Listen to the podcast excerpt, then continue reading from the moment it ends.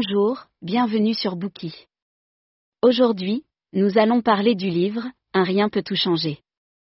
Imaginez que vous êtes assis dans un avion, volant de Los Angeles à New York. En raison d'une turbulence mystérieuse et indétectable, le nez de votre avion se déplace de plus de 7 pieds, 3,5 degrés vers le sud. Après 5 heures de vol, avant que vous ne vous en rendiez compte, l'avion atterrit. Cependant, il n'atterrit pas à New York, mais à l'aéroport international de Washington Dulles, qui est à 225 miles de votre destination. Un changement minimal au fil du temps peut faire une différence significative, et la direction d'un avion en est un exemple simple. De la même manière, un léger changement dans vos habitudes quotidiennes peut orienter votre chemin vers une destination complètement différente. C'est le pouvoir incroyable des habitudes. Tout le monde veut contrôler sa vie et ne pas se laisser entraîner par de mauvaises habitudes. Nous allons faire des plans pour le nouvel an, nous jurons de perdre du poids ou d'arrêter de fumer, de continuer à lire ou à courir, mais ces résolutions seront souvent vaines. Est-ce à cause d'un manque de détermination? Non, parce qu'en effet, nous le faisons d'une mauvaise manière. Plus précisément, c'est parce que nous n'avons pas, de ce fait, construit de système comportemental efficace. James Clear constate qu'il faut quatre étapes pour former une habitude. Le signal, l'envie, la réponse et la récompense, sont les piliers de chaque habitude. Ce livre résume les quatre lois qui correspondent aux quatre étapes, pour vous aider à créer rapidement de bonnes habitudes, ou à en briser les mauvaises. Il n'y a pas qu'une seule manière de développer de bonnes habitudes, mais dans ce livre, l'auteur présente celle qui lui semble la plus idéale. Elle convient à tous ceux qui recherchent une méthodologie, leur permettant de progresser, pas à pas. Ensuite, nous allons parcourir ce bouquet avec vous, en trois parties. Première partie, les principes fondamentaux du changement de comportement. Deuxième partie, les quatre principes du changement de comportement. Troisième partie, inversion des quatre principes. Première partie. Dans le vestiaire de l'équipe NBA des San Antonio Spurs, collé sur le mur se trouve une citation de Jacob Riss, qui dit quand rien ne semble aider, je vais regarder un tailleur de pierre marteler son rocher, peut-être cent fois, sans même qu'une seule fissure n'y apparaisse. Pourtant, au cent et unième coup, il se fendra en deux, et je sais que ce ne sera pas grâce à ce dernier coup, mais à tous ceux qu'il aura reçus avant. Nous savons tout que changer les habitudes ne se fait pas du jour au lendemain. Mais dans la vraie vie, nous faisons souvent un effort, et exigeons une récompense immédiate, sinon nous ne nous y tenons pas. Qu'est-il possible de mettre en place pour inverser une telle mentalité de vouloir s'enrichir rapidement? Clear dit que nous devons oublier les objectifs et nous concentrer sur les systèmes à la place. La différence entre les objectifs et les systèmes peut être illustrée comme suivant. Si vous êtes entraîneur, votre objectif est de gagner des championnats, et votre système vous permet d'entraîner vos joueurs et de gérer votre équipe. Nous nous décidons souvent à nous fixer des objectifs précis et réalistes, mais nous ignorons les quatre problèmes qui les lient étroitement. Le premier problème est qu'en fin de saison, les gens feront l'éloge du rôle essentiel que peut représenter un objectif ambitieux, dans le but de gagner un titre, et oublieront complètement que d'autres équipes, de calibre championnat, partageront le même objectif. La vérité est que le champion ne réalise un meilleur travail qu'en mettant en œuvre un système de petite amélioration continue pour se renforcer. Deuxièmement, atteindre un objectif n'est qu'une variable momentanée, qui supprimera un symptôme sans s'attaquer à la cause. Pour obtenir des résultats permanents, vous devez résoudre les problèmes au niveau des systèmes. Troisièmement, les objectifs limitent votre bonheur car ils affectent vos émotions. Le succès apporte la joie, tandis que l'échec mène à la déception. Mais si vous vous concentrez sur les systèmes, vous ne pouvez alors qu'être heureux d'en concevoir ces processus. Quatrièmement, les objectifs sont en contradiction avec les progrès à long terme. La véritable réflexion que l'on doit avoir à long terme est celle de ne se fixer aucun but. En plus de notre tendance à n'être axé que sur les objectifs, changer les habitudes est un défi, puisque nous les changeons finalement à partir du mauvais critère. Selon Clear, le processus de changement se déroule sur trois niveaux. La première couche change vos résultats. La plupart des objectifs que vous vous fixez ont un rapport avec ce niveau de changement. La deuxième couche change votre processus. Ce niveau consiste à changer vos habitudes et vos systèmes, comme la mise en œuvre d'une nouvelle routine au gymnase et le développement d'une pratique de méditation. Et la troisième et plus profonde couche, change votre identité. Ce niveau concerne le changement de vos croyances, votre vision du monde, votre image de soi, vos jugements sur vous-même et les autres. Lorsqu'elles essaient de changer leurs habitudes, de nombreuses personnes se concentrent sur la première couche et finissent par développer des habitudes basées sur les résultats.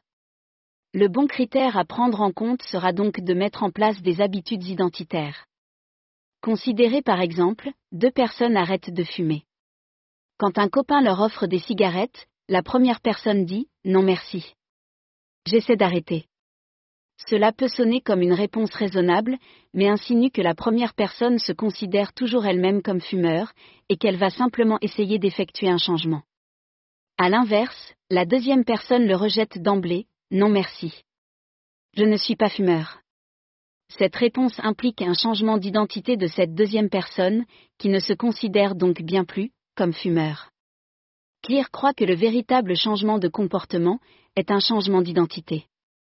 N'importe qui peut se convaincre de courir de longues distances deux fois par semaine, ou de terminer un livre.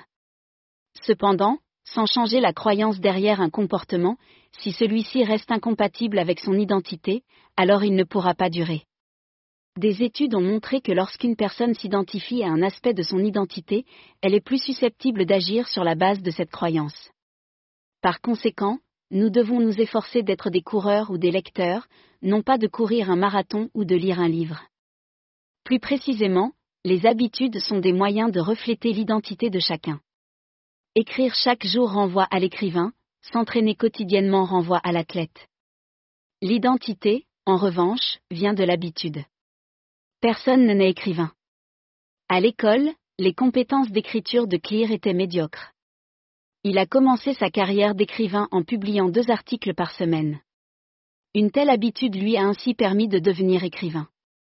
Croyez-le ou non, si vous écrivez une page chaque jour, au fil du temps, vous devenez un écrivain.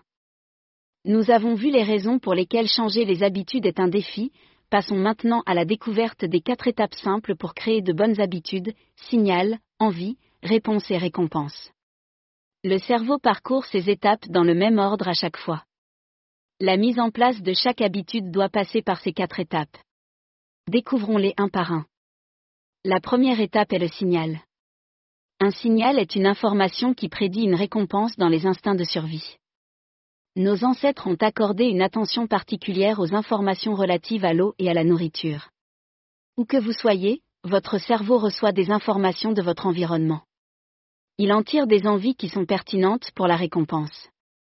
Les envies sont la deuxième étape, et elles représentent la force de motivation derrière chaque habitude.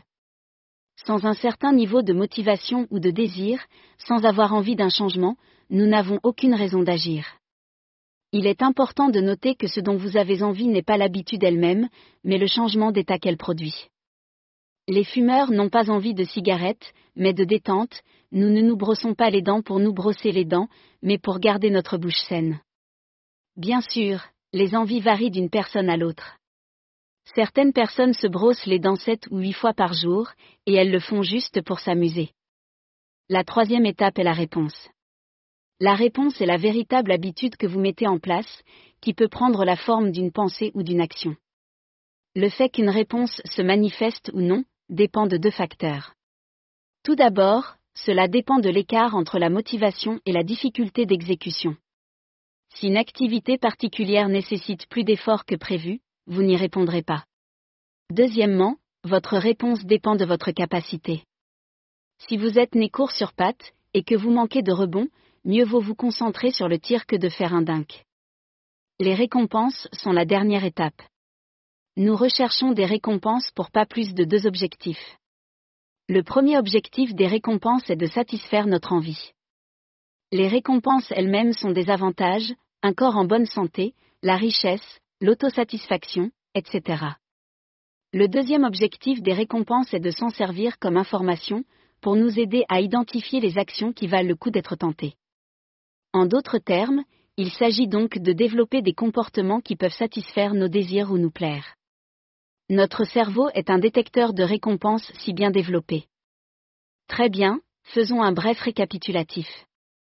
Dans la première partie, nous avons parlé des fondamentaux du changement des habitudes. La plupart d'entre nous ne parviennent pas à changer nos habitudes parce que nous voulons un changement instantané et que nous nous concentrons rigoureusement sur les objectifs. Afin de réussir à changer, nous devrions plutôt nous concentrer sur la construction de systèmes. En outre, nous devons également nous concentrer sur le changement du critère à prendre en compte. Ce ne sont pas les résultats que nous voulons changer, mais nos identités. Enfin, nous avons présenté les quatre étapes simples pour créer de bonnes habitudes, signal, envie, réponse et récompense. Ensuite, dans la deuxième partie, nous parlerons des quatre lois du changement de comportement qui correspondent aux quatre étapes que nous venons de mentionner. Merci d'avoir écouté. Vérifiez le lien ci-dessous pour déverrouiller le contenu complet.